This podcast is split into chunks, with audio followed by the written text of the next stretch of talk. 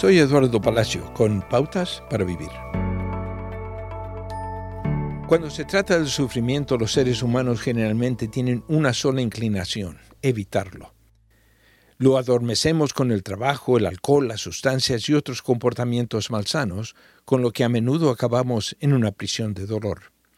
Existen muchos relatos de sufrimiento y circunstancias difíciles relatadas en la Biblia, pero la Biblia dice que el dolor que Dios permite en la vida de un discípulo de Jesucristo no carece de propósito, por mucho que usted o yo no queramos oír esta verdad. El propósito en el dolor que Dios permite es nada menos que la revelación de Jesucristo mismo.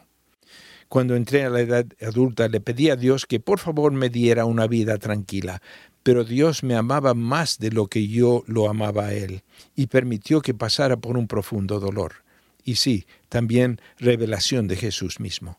En tiempos de oración desesperada y llena de dolor, Jesús me habló a través de su palabra.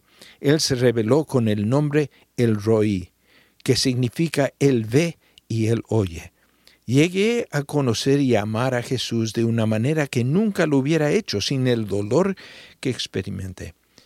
Muchos han llegado a este mismo lugar.